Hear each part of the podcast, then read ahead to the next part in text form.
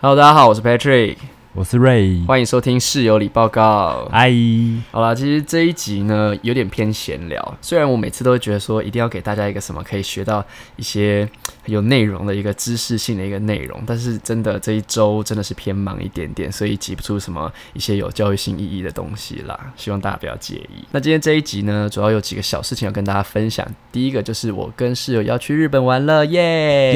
耶！可是是在十二月啦，也是快了，对啊，十二月很快，好不好？一眨眼就过去。对，而且跟大家分享一下我买机票的那个经过，真的很惊险呢。因为我是帮室友还有我们另外一个共同朋友买三张机票，然后因为我这个月可能多花了一点钱，所以我的信用卡额度就不够，我就打电话到信用卡公司，大概花五分钟去提高额度。结果回来订票的时候，发现回来的机票直接涨一千，现在的机票费真的是越涨越快耶。怎么跟股票一样啊？哎我是不知道涨股跌这么票啦，快？我是不知道股票，但可是是你是回来看同一个吗？同一个同一个时间，然后不是马上跟你讲说，哎、完蛋了，多涨一块怎么办？怎么办？怎么办？但你还是比较聪明一点，我有印象，你都回来说，哎、怎么点同一个东西，怎么多莫名其妙多一千块？对啊。然后最后我们的解决办法就是我们把时间往前挪一天，然后就解决了这个问题。哦，往前就是原本的价位，对，就是原本的价位，哦，那好险。真的涨很快哎、而且现在去看日本的机票已经是两万了，所以我们最后买是买多少？一万五加税加二十公斤的行李，我还嫌二十公斤行李少、还有选位吗？没有选位，选位要再加钱。我们是做库航。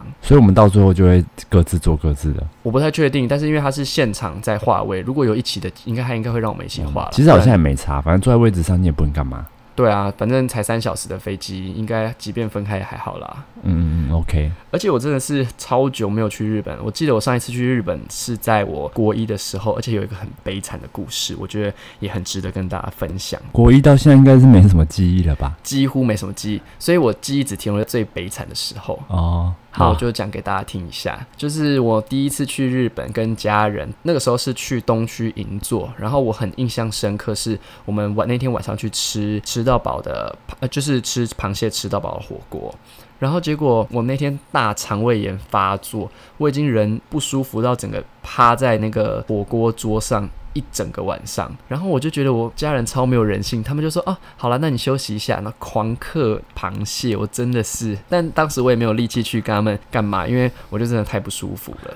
可是他们也没办法感同你那时候不舒服的感觉吧，就只是觉得你可能只是不舒服，然后他们都已经来了，那你就要大吃特吃啊，回去再说。对啊，可是我现在想就觉得说我那他时候们那北么兰不这舒样子服是不，是、因为毕竟日本不是以药妆出名的嘛，为什么不帮我买个什么药，让我至少止泻一下？哦所以到那时候都没有任何作为。没有任何作为耶。那吃完螃蟹，你爸说什么？我爸好吃哦，我爸好像没去，但我妈有去。哦，你妈有去，就是我妈我哥都爽到不行，然后还有我妈的朋友。哦，然后我今天最脆心的是，我今天就是刚好因为最近要去日本，就有跟我妈这边聊说，然后要去日本的事情，我就问她说，诶，那时候我那么不舒服，怎么没有帮我买个药？然后我妈竟然回我说，那你不舒服你要讲啊，我们以为只是你有点微微的不舒服而已。我想说，Oh my god，maybe 有可能是我当初的表达没有那么好啦，也有可能。你妈好可爱哦。谢谢哦。说到我妈，我今天还是有一些事情要跟你分享，是关于我妈的事。然后我这个故事还没讲完，然后就是不舒服到隔天，然后隔天我记得我妈要 check out 了，然后我大拉稀在床上，是那种拉水稀哦。然后我之所以会发现，是因为我看到床黄黄的，因为我当时是盖棉被嘛，其他人就是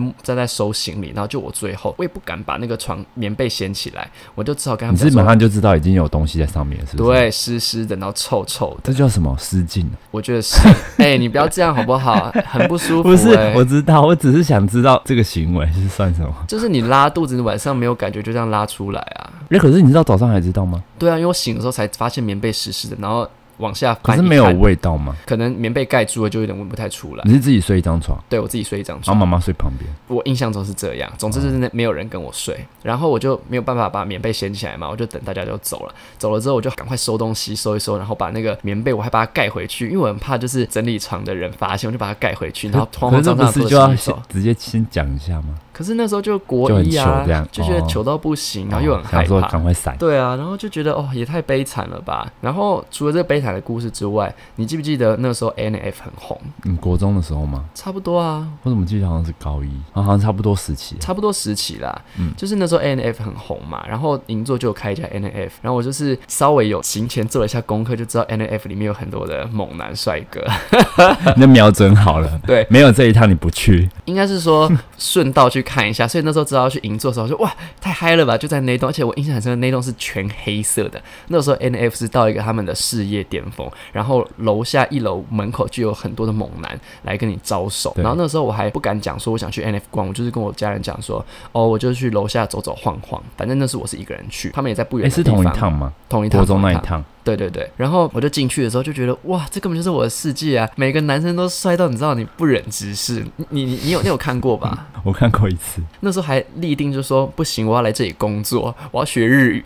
然后你知道我从日本回台湾之后，我马上就报名永汉日语，啊你好像你好像少女心喷发的人很哦，荒谬，真的很荒谬。可是真的很帅那些男生。哦，对他们挑过的、啊，后来啊，因为 Netflix 有出了一个 NF 的呃一个纪录片，在那边跟大家稍微科普一下，顺便也跟你讲一下，就是 NF 它不是从一开始很红到后来好像慢慢没那么红，对其实时间很快。那这段时间是因为 NF 里面有白人的种族优势，还有一些种族歧视的问题，再加上有性骚扰员工的状况，导致 NF 很多被歧视的可能有色人种就是去提告 NF，然后最后 NF 是以五千万美元跟这些人和解，然后为了安抚此事，那个执行长就下台。我对大概有听说过，但我不知道真的还假的。然后即使后面有人来想要挽救 NF 的名声，其实也挽救不了。而且我做功课也才知道，原来 NF 的执行长跟 Victoria Secret 是同一个人，哦，就等于说那个可是有执这行个长声音的话，应该不是执行长的问题吗？还是其实执行长他自己蛮不避讳，我看他在那个纪录片里面有讲说，他就是希望这个品牌是有排他性，要非常好看的人跟身材非常好的人才能穿我们的衣服。如果你没有到那个资格，你就不要来穿。他就是想 真的假要的强调这个，他就想要强调这件事情，而这件事情还是有被媒体报道出来。在被访问的时候，他直接讲。哦，好哦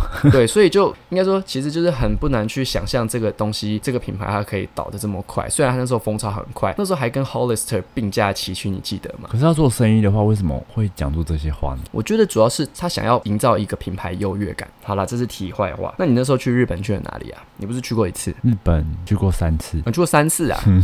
那你有去过日本的发展厂吗？没有哎、哎感觉我里面很可怕，很黑。我真的想象的是话是这样子啊，我发了线动，然后很多人跟我讲说一定要去日本的发展厂看看。然后我就 Google 了一下发展厂，我才知道原来发展厂是这个东西欸、不然我原本以为发展厂是不是一个什么商场什么的。哦，不是发展厂，就像台湾的三温暖这样子啊、但三温暖听起来比较 low，发展厂发听起来哦展厂好比较像很新的感高级的觉，感对对对， 而且我 Google 了一下，发展厂好像有分不同的等级，就是有些发展厂就是 for 熊族，有些发展厂就是 for 可能正太族，嗯有些发展厂就是 for 健身族。他的文章上面我看到那个人是写说，如果你没有挑错，基本上你不会有你不喜欢的菜。所以就等于你去的那个发展厂，就是那个类型的人，基本上都会在那边对，集中在那边，就跟 Ferry 是 Ferry 那一型的。啊我不哦知道 Berry 是什么型、我记得台湾的好像那个同志酒吧好像都是大概会分分类 Berry 小是什分么型？类。那你说 Berry 怎么型？我我不知道，但我听说是这样。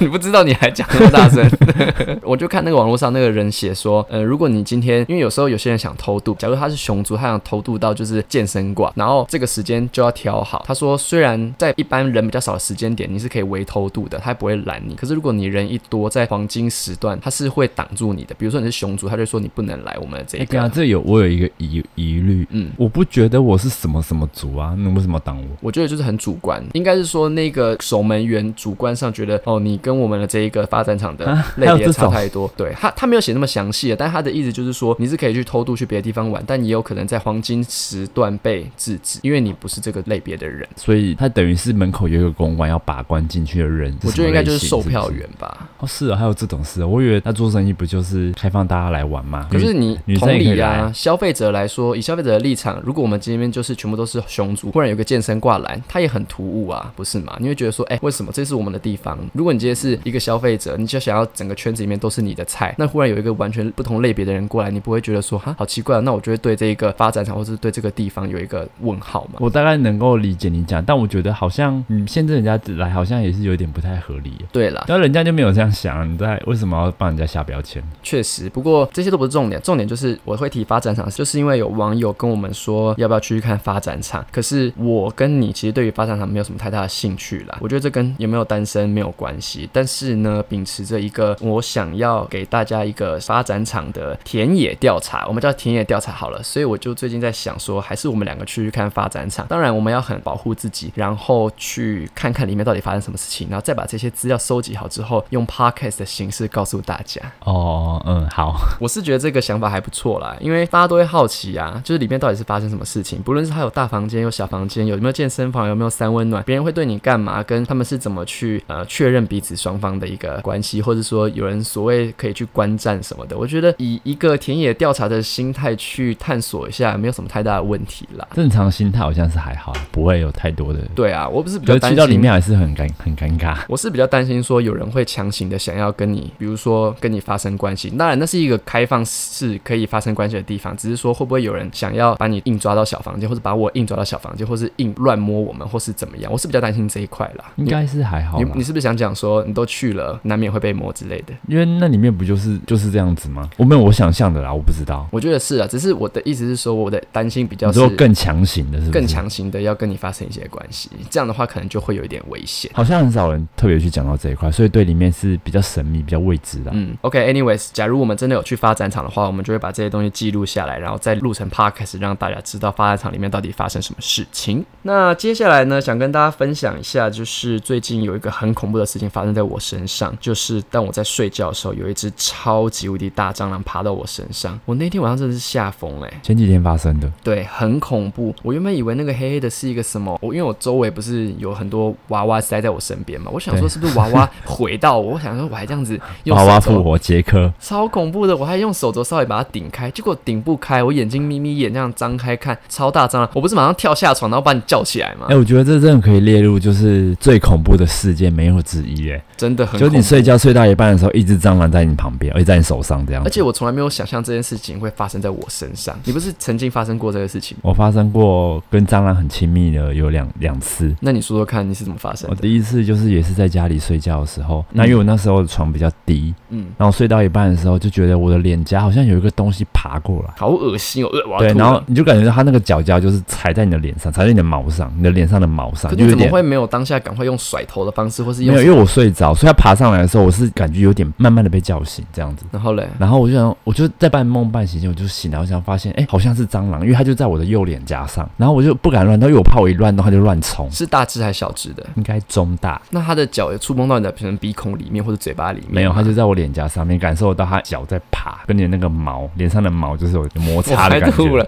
那你当时有没有很害怕它的触手会触碰到你的耳朵里面，或是眼睛、鼻孔反正当时什我么？我快醒来，我就不敢乱动，我就发现是蟑螂，然后让它缓缓的爬过好了。结果它真的给我缓缓的爬过，然后绕过我的嘴唇，太恶心然了啦。后从我的左嗯脸颊爬走。爬走到哪里？爬走，我想说大概算大概，它可一能分再多爬几步的距离，我可能起来就可以看得到它这样。这是在哪里啊？在中立啊，哦，在你家在，我家，好恐怖，超恶心的。你有 而没且有？重点，我醒来我还不敢乱动，因为我怕乱动它会乱窜，我就找不到它了。我让它慢 慢爬完，我再起来开灯，然后把它打死。太恶心！你有看到它最后在哪里吗？有啊，我一起来的时候就它就在左边的地上。哦，它跟你有已经在有一段距离了。对，因为我就有算好它可能会爬多远的距离，我再改，我再起来。我快吐了。嗯，好结。果你有把它杀掉我吗？跟你讲，第二个跟鹅，嗯你我把它说杀死啦、那第二个是怎样？第二个是我买炸酱面吃，然后我那时候就是我买炸酱面，我都会边看火影，然后我就在那边看火影，然后在那边佐助佐助，我就想说佐到一半怎么发现黑黑 的，好有即视感哦。然后 对然后我就在那边搅那个面，因为炸酱面不是要把面回开嘛，对，我就奇怪怎么有一个东西盯着我看，我就一直看那个面里面，然后我就近看发现一个头在看着我，它是在炸酱面里面嘛，炸酱面里面，所以它已经算是被炸酱面浸泡了。它就是对可能不小心跌进去，然后被你这边搅来搅去。对，没错。那还好，你有稍微看一下。如果你看着《火影忍者》边吃，你就会把它蟑螂吃进去，欸对啊，如果真的，如果真的这样，我就想说蛋白质吧。好恶心哦！哎、我真的觉得大蟑螂我真的没有办法招架，小蟑螂你还有可能就是拿个两三张卫生纸把它捏起来。我们那天晚上遇到那个大蟑螂，是你狂用那个按摩滚筒狂戳它，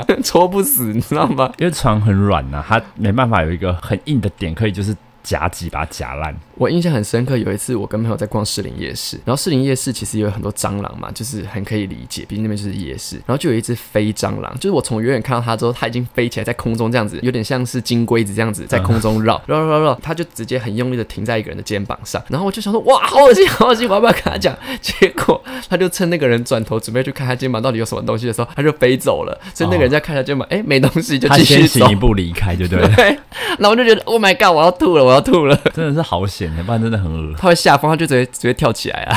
那种会飞的真的很可怕。对啊，很恐怖，而且我觉得蟑螂这种东西真的很难防，即便你有什么杀蟑螂的东西，或是擦那种驱蟑螂的东西，你也是很难百分之百让它不要进你的房间，因为他们还是可能会透过像下水道啊，然后像可能冷气，你知道有一次我开冷气一开，然后就啪一个东西掉下来，我想说什么东西为什么会有声音，结果转过头头旁边一只蟑螂在沙发上， 那个时候我们还没换新的沙发，还是旧的，对，但那个蟑螂是中蟑那螂你。怎么办？直接出门就再也不回来了我。跟你讲，我真的是认真生物，我就我会这样子， 而且我还不敢叫出来， 因为很怕把它吓走， 所以我就憋住那口气，手就是慢慢地去拿卫生纸，然后去捏它，把它捏死。因为那只蟑螂还算是跑得算快，可是它是活的，你要怎么捏死？你应该很难捏到就吧？抓它啊。哦，哎、我真的觉得打蟑螂，你就是不要怕、欸你就是这样一气呵成把它打死。因为很多人在打蟑螂的时候，就是边打边怕，你就是很不敢用力，然后就导致于你打它的时候，它就会整个乱飞或是乱弹。我真的觉得你不要太强人所难，真的很多人不敢打蟑螂，很多人只会这样子拿那个喷那个杀蟑螂，就自己比蟑螂害怕，然后离超远。因为台湾的柏油路上真的很多蟑螂，然后每次在路边看到很多人就是那么跳来跳去，想哦，那就是蟑螂。哎、我跟你 讲，自真的从好笑那天晚上发生之后，任何滑到我身上，不管是耳机线也好，或者手机线也好，我就马上看，呃，是蟑螂，呃是蟑螂，好神经哦，一 直自己吓自己。然后只要有那种黑影，因为我戴眼镜，有时候角度会有一些光折射，对然后就光折射的时候，我就觉得那边有东西在动，走上去看，吓死人！自己那你吓们自己因为以为是蟑螂，然后甩头，然后直接撞到头过？是没有了，没有那么笨。不过我那天真的蛮感动的，因为我那天真的太害怕，就是我害怕到差点哭出来。然后你不是有在这么旁夸张？我真的差点哭你出来。那天看起来没有很害怕，没有，我那天的害怕是从后面，就是那个余韵是从后面开始，就是前面是惊吓，直到你把它杀死之后，我从惊恐变到害怕，因为我太惊恐了，所以 你就会一直想，然后越想越觉得。越来越刚刚真的发生了这件事情，Oh my God，怎么会发生在我身上？然后越觉得越想哭，然后你不就一直跟我讲说你好棒，你好棒嘛？棒个屁呀、 我在讲你好棒是不是？ 对，你有讲说你好棒，好勇敢 哦。好北蓝哦！ 应该想就是怎么会有人发生这种事情？太好笑了。哎、真的很恐怖，而且还是那种惊吓到很生气，就会觉得你怎么可以这样吓我，要告 你的那种真的是概有念。啊病啊而且我觉得那就是到这种一程天度那一只蟑螂搞不好就是因为你你睡觉是个睡死的人吧？对，对啊，它搞不好已经爬过你的全身，就是 maybe 嘴巴、鼻孔出来。不可能，他到我手臂上，我我都马上感觉到，怎么可能到鼻孔、嘴巴那些？哦好难想象，就是你当下发现是蟑螂那个瞬间的表情跟心 态。而且你昨天有没有被我吓醒？我们昨天睡觉的时候，我不是坐起来在那边看床，哦，对啊，你 就然后你就问我说怎么了，我就说好像有蟑螂， 然后我就是大翻白 眼，差点把你一巴掌打 晕。因为我头发就感觉有东西在动，我就马上跳起来。那十年怕草绳是不是？，对对对，真的好恐怖！我真的希望蟑螂毕竟是活了这么久的生物，它们可以有它们自己的小天地，但是就是不要跑我身上来，哦就大家相安无井事啊，水干不嘛？犯河水，对啊，干嘛？ 他们根本就不知道你是谁，好不好？他只想过个马路而已嗯，。好好笑哦而。且有一次去 Seven 买东西的时候，那个小巷很安静，嗯，然后因为你之前更夸张，你没有像现在这么平静。你对之前看到蟑螂的时候是哇哇哇哇哇哇，我直接会跳起来会，狂 叫，就是可能会叫个十下这种。嗯然后那时候你好像看到蟑螂，然后蟑螂好像还没有要吓你的意思，你就对自己吓自己，然后那个蟑螂就被你吓到，它就往旁边跑。然后你那时候吓到的时候，你就大叫十声。我在想，那个街坊邻居应该全部都起来 了。我也不是故意的啊、而且我觉得这样这个生物很奇妙，就是你越害怕，它越往你那边冲，对不对？对，为什么应啊？该也是被你吓到吧？莫名其妙哎、现在想来还是很生气。 对啊，好了，蟑螂的事情讲完就让它过去吧，希望这件事情再也不要发生。那我想跟你稍微 complain 一下我妈妈的事情。今天是双十国庆，然后我今天早上不是跟你讲说我要陪妈妈去飞机巷看飞机嘛？因为昨天其实本来就要带她去了，结果昨天她因为她说要整理她的合适小房间，所以就没有去。结果今天我爸爸就打电话来跟我讲说，呃，你今天是不是要载妈妈去看飞机？我就说哦，要等她啊。但是我原本的以为是三个人，因为包含我哥，因为昨天的行程是有我哥的，所以今天我得知只有我要载我妈去的时候，就觉得哈，怎么会只有我跟我妈两个人？毕竟你也知道，单打是一件非常累的事情。然后我们到了飞机巷，就开始看飞机嘛，然后看看看看看。我觉得我每次跟我妈聊天的时候，她的语气中就会传递出很多的负能量。所谓负能量，她就是不会直接跟你讲明，她就会讲，比如说像我们看到长龙的飞机嘛，然后她就会说：“哎、你看长龙的飞机这样子。”我说：“哦，对啊。”然后她就会说：“哎，长隆真的是很大家一间公司诶，欸虽然这段时间都很辛苦有亏钱，但是也还好，毕竟他们家就是很有钱。我就会说，哦，OK OK，因为我也不知道他讲这个目的是什么，我就听听嘛。然后他就说，哎，哪像我们家啊现在哈都是赔本在做啊，爸爸又不想收起来。那我想说，天哪，你这样你也能熬过来？我觉得观众应该不太知道你现在想讲的内容，就哦反真的正现、吗对，反正现在就是你们家四，总共是你们四个人，对然后你爸跟你哥还有妈妈这样子吗？对，然后妈妈就是可能想要多跟你们聊天，但是她就是话里面就会带有很多抱怨，是嗯因为哥哥跟爸爸现在住家里，就是。你现在是帮我跟观众聊一下我们的那个头尾是不是对？啊因为我想说，就是你要抱怨妈妈一直烦你，那 至少讲一下，就是为什么妈妈会让你有这种感觉？应该是说，因为我妈她就是一个跟我爸一起打拼的一个富人嘛，我就觉得可能对她心里来说有很多的不平衡，比如说可能她觉得她想要做她自己的事情，结果因为爸爸的关系奉献她的青春，直到今天她还是要继续工作，这些我觉得都可以理解啦，毕竟那种打拼很久的那些长辈们，他们会有一些自己的不平衡啊，或是自己不甘心的地方，但是因为我每一次我跟我妈妈出去，她都会传递这个讯息给我，你跟她聊随便一个事情，像看个飞机，她也可以讲这个东西，她有时候看到地板上的垃圾，她就会说，哎，你看台湾就是这样，像日本多干净，那我就觉得。这有什么好比的？就她的比较心很强，然后我就跟她讲说，嗯，我不会想到那边去、如果有垃圾我就捡起来就好了呀。然后他就说，那是因为你会有这个想法、啊，那你也可以多看看大爱。大爱的话也会教人家很多行善的事情。哦、b y the way，我就是跟大家讲一下，我妈就是很爱看大爱，也很爱逼我们全家人一起看大爱。我觉得看大爱没有什么太大的问题，但是重点是你逼迫人家就不好。嗯，我要跟大家抱怨，因为是你妈妈不方便说什么，我每次约你回家的时候，你不是都说你不想来吗？也没有到不想啦，就那你为什么每是次都拒绝我？因为妈妈她就想要跟你们几个小孩子聚会啊，我干嘛去？我觉得这不是你的内心话、哎真的、啊，你的内心话就是我才不想要被那个婆婆看， 用那种恶婆心婆好老为你东风，你要什么为你婆婆？ 对不起了，观众可能现在还是一头雾水。总之，我妈她就是一个很喜欢抱怨的人，然后很喜欢情绪勒索。那像今天跟她去看飞机，我就觉得说，连看个飞机你也有办法，就是抱怨到你自己的人生，我就觉得非常佩服她。那毕竟我还是她儿子嘛，我还是要听她讲。可是有时候你知道，听久了真的火气会上来。我今天是认真在那个飞机巷下面跟她大吼，我说你可不可以不要再抱怨了？如果你不想去公司，没有人拿刀架着你的脖子让你去公司工作。然后我妈回我说，你不知道如果我不去的话，爸爸什么什么钱都不会算，到时候什么把公司都赔掉了，怎么样怎么样怎么样。然后我就心里就 Oh my God，因为你知道吗？就是我爸其实是我们家一个非常聪明的人，不然他怎么有办法可以自己成立一家公司，嗯然后经营到现在四十多年呢？嗯，我还开始当分就是分析师跟心理咨商师哦了。我就说，所以你是担心说，如果家里的钱被爸爸亏光了，你就没有老本过下半辈子。我就问他说这样对吗？他就说嗯对。我就说还是你跟爸爸讲说，就是你把公司的你的股份给拿出来，等于说你退股，然后公司给你一笔钱，让你安稳过下半生。然后你知道他回我什么吗？他说，哎，你看又有一架飞机下来了。没有在听，就是他听了，他也不想要回答你，就是他不愿意正视这件问题，然后你就会觉得我这么认真的跟你讲，想给你一个解答，想给你一个 solution，结果你跟我在那边讲其他东西，这个我真的不知道怎么讲哎、怎么给你我的想法哎、其实你也没有给我想法，就纯粹跟你抱怨一下，就是今天发生的事情。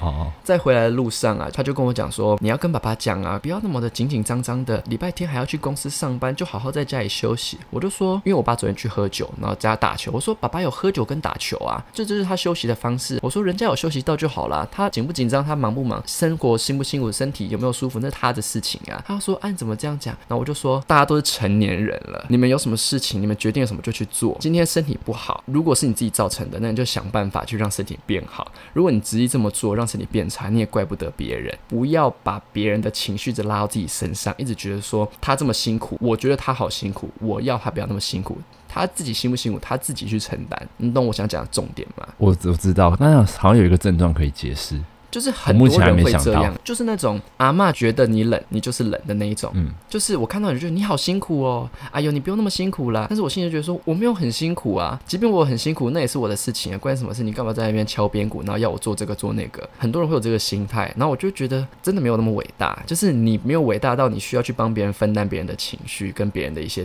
压力。嗯，太过严肃了，是不是？不知道回什么，是不是？对，因为因为我真的不知道回什么。可是你在工作上，你不是有遇过这样的员工吗？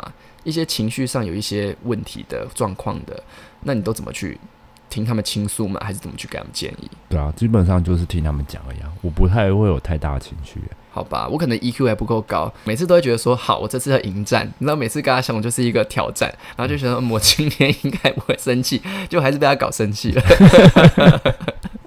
妈妈好强啊！你就把妈妈当做是小公主，其实就可以了。就是她就是一个可能变成公主的小孩这样子。因为随着年纪变大的话，我觉得她的可能症状只会越来越心智她严重她的心智会有一些变化。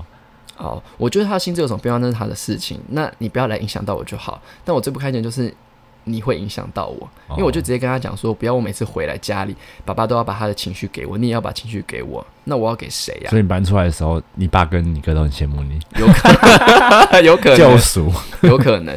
然后我把这些话讲完哦，那他就安静。那我就想说啊，不行不行，这样气氛太僵硬了。我就说那时候去日本啊，不知道要带什么礼物回来，这样子我转移刚话才题。我刚才想到一个画面，什么你有看过周星驰的那个那个吵架王？那是哪一集？嗯，我知道你讲什么。就是妈妈在旁边一直念一直念，然后她嘴巴是已经张开，然后在那边泼，她就洗脚的时候不是，她说倒水，然后就泼在她那个脸上。你说我泼在他脸上是不是？对啊，你就是那个啊、下巴已经掉下来那个人，然后她就是一直在那边念的。什么画面？总之就是这样啦。我觉得跟家人相处，尤其是一些情绪比较有问题，或是会情了的家人相处，真的是一件很辛苦的事情啦。我觉得一些长辈啦，不要说家人，有些长辈会用你不懂啦，你还年轻，你不懂我在讲什么，你的想法太狭隘，跟呃你是年轻人，所以你会这样想，来当做一个情绪勒索的工具。嗯，我没办法同理你，可能长期下来跟妈妈相处的状况是这样，呃，因为她也是你家人嘛，所以你嗯可能会想要去矫正她这些你认为是不太合理的行为。可是我也没有矫正哎、你这样讲我没有同意，因为我不是在矫正，我只是说他有这些症状 OK，但是你不要丢到我身上可是你跟她讲方法，不就算是吗？哦。你是说叫他不要做这件事情对？啊，对啊，对啊，因为我觉得我必须要跟他讲，即便他今天不会改，他今天不改，我讲出来我心里也舒服一哦点。就是我要让他知道这个讯息，就是我受不了你这样一直跟我讲，那你下次不要这样做，你再这样那跟我你有讲没的有办法？话，就是妈妈每次有这些状况的时候，你就是完全就是没有在听，他要你回答、那你就一样就是他会用没有手在碰听你，啊就这样，哎、哎、这群哎哎这群然后没反应还用脚踹 你。对之类的。 哦我上次有一次跟他出门，我就没讲话嘛，就是可能讲个两三句话，他就说：“哎、你今天怎么那么安静？”我就想说：“哦，没有啊，没讲什么。”因为我怕我一讲，他又要绕回他今天大抱怨的事情，哦，很容易，很容易啊。对了，总之就是这妈样妈啊、好可爱哦。怎么样？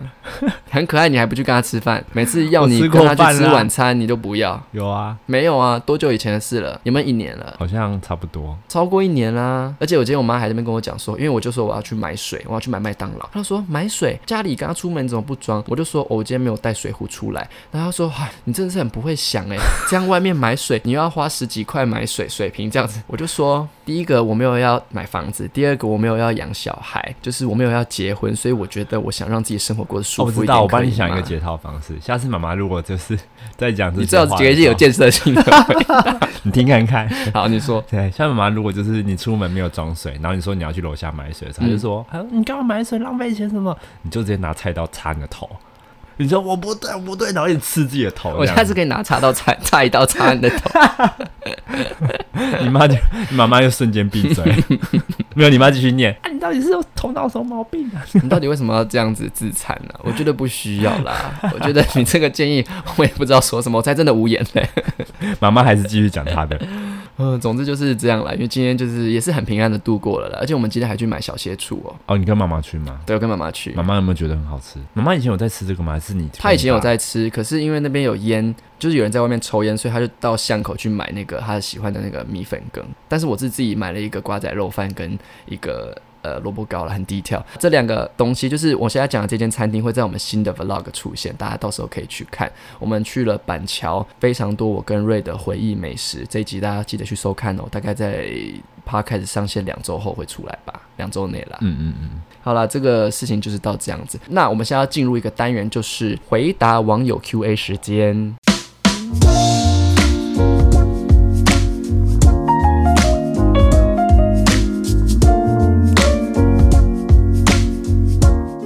那今天这一集的网友 Q&A 呢，我挑了一个很常被问的问题，就是如何保持热恋期，跟到底要如何做去维持对一个长期的伴侣的性吸引力。这样讲会不会太饶舌？我觉得保持热恋期基本上就就可以回答这些东西。哦哦、o k 那你有什么见解吗？你说如何一直保持热恋期吗？对啊，如何保持热恋期？我们应该算是蛮有资格回答这个问题的吧？怎么说？我们现在交往四年多，我觉得我们都很热恋期耶。你看，我们平常都在做那些恶心巴拉的事情，没有啊，我对你已经那个啦。没有啊？你少在那边口嫌体正 直，谁早上在那边乱亲我，谁出门前在那边讨啊闭抱嘴抱。 不是，我是觉得我不知道你啦，但是对我来说，我一直对你保持着非常高的热情，在爱情的部分啦，然后性吸引力的部分从来没有少过。我觉得哦，应该是这样我讲最，怕聊这 个。好，你不是讲啊。不是，我们抽离一下好不好？抽离一下，好，就是我觉得很多人会问说，对他的另一半，呃，过了热恋期之后，好像就没有在交往前那样的喜欢。我觉得还是要回到最初的，就是你喜欢他的什么，当初跟他在一起的原因是什么？可能他某个点或他某一个事情吸引你，或是让你感动。虽然时间拉长的时候会冲淡这个对这个点的热情，毕竟你习惯了就会觉得哦，好像都这样。但是其实好像要一直去重视这个点，去无限放大。大家都有很多的瑕疵，没有人是完美的啊、那假如这个优点是你看上这个人的一个契机，那是不是就得放大这个契机？即便你们在一起呃十年、二十年，不然会很容易失去这个热情啦。嗯，那你个人呢？如果有人这样问你，你会怎么回答？我觉得热恋期我自己评估是有三个方向，嗯一个就是在一起的时候，你们的目标嗯，要越来越一致。可是就我有跟你的些目标有越来越一没有，没致有你吗？听我讲，嗯有些人他是他们目标越来越一致，就是可能两个人呃男女朋友在一起，然后他们嗯最后的目标可能是生小孩或是买房子，嗯，那他们的工作的方向就会一直往这个方向去，对，这就有办法延长。我认为延长就是他们这一段恋期的一个目标。嗯那第二个是，我觉得如果是同志情侣的话，嗯，可以保有幽默感。怎样去保有我觉哦得幽默感？感是展现个人魅力的一个很好的一个特质。那你可不可以举例？就是如果我可能看到什么东西很好笑的时候，我可能就分享给你，或者是我可能会搭他的墙，嗯，搭这个墙让这个话题可以延续。哎、我觉得你这一点做的蛮好的、因为你有时候回来就会耍智障啊，耍白痴，我觉得蛮幽默的啊。即便是一些很低能的行为，我就会觉得还蛮好笑的。对，我觉得人还是要幽默啦，可是我不管嗯是哪一类型的幽默，它可以让一个人就是展现比较真实的情感的部分。那我觉得我要补充一下、哎，我觉得幽默这种东西跟个性有关，不是每个人都幽默得起来。是啦，那我觉得，如果你今天是一个没有办法幽默的人，你可能就要更多的是贴心。像前几天我不是帮你买人参鸡吗？对。那可能这就是你一个随口说出你好想吃人参鸡，我就去买，就是这种小惊喜或是小小小的，就是很贴心的行为，小对我觉贴得心是行这为也，是这可以就是加分。那你说第三个方向是什么？啊，我忘我忘记了， 你忘记了？ 好快就忘。对啊，但其实你刚才讲的那个，我觉得好像也是蛮重蛮主要的，就是贴心的行。嗯，因为像我觉得我是一个幽默还好的人，那我能做的事情就是多做一些贴心的行为，不管是买宵夜也好，或者是帮对方挤牙膏这一种啦，就是那种生活中双方都要做的事情，然后你帮对方完成一点点，让对方的生活更轻松嘛的感觉。我觉得这个就可以再维持、这真的蛮贴心，这个我觉得有有中。对不对？其实我觉得互相挤牙膏是一件很甜蜜的事情，哎，大家可以学一下。因为像我刷完牙，我都会帮瑞挤牙膏，或者是他刷完牙，他就会帮我挤牙膏放在你们的那个牙刷上。而且你知道有一次你帮我挤牙膏，然后因为我可能不知道干嘛去，我就过了一段时间才去，那个牙膏到地下了， 你 拉那个丝拉很拉长，很长你以为是气死是不 是？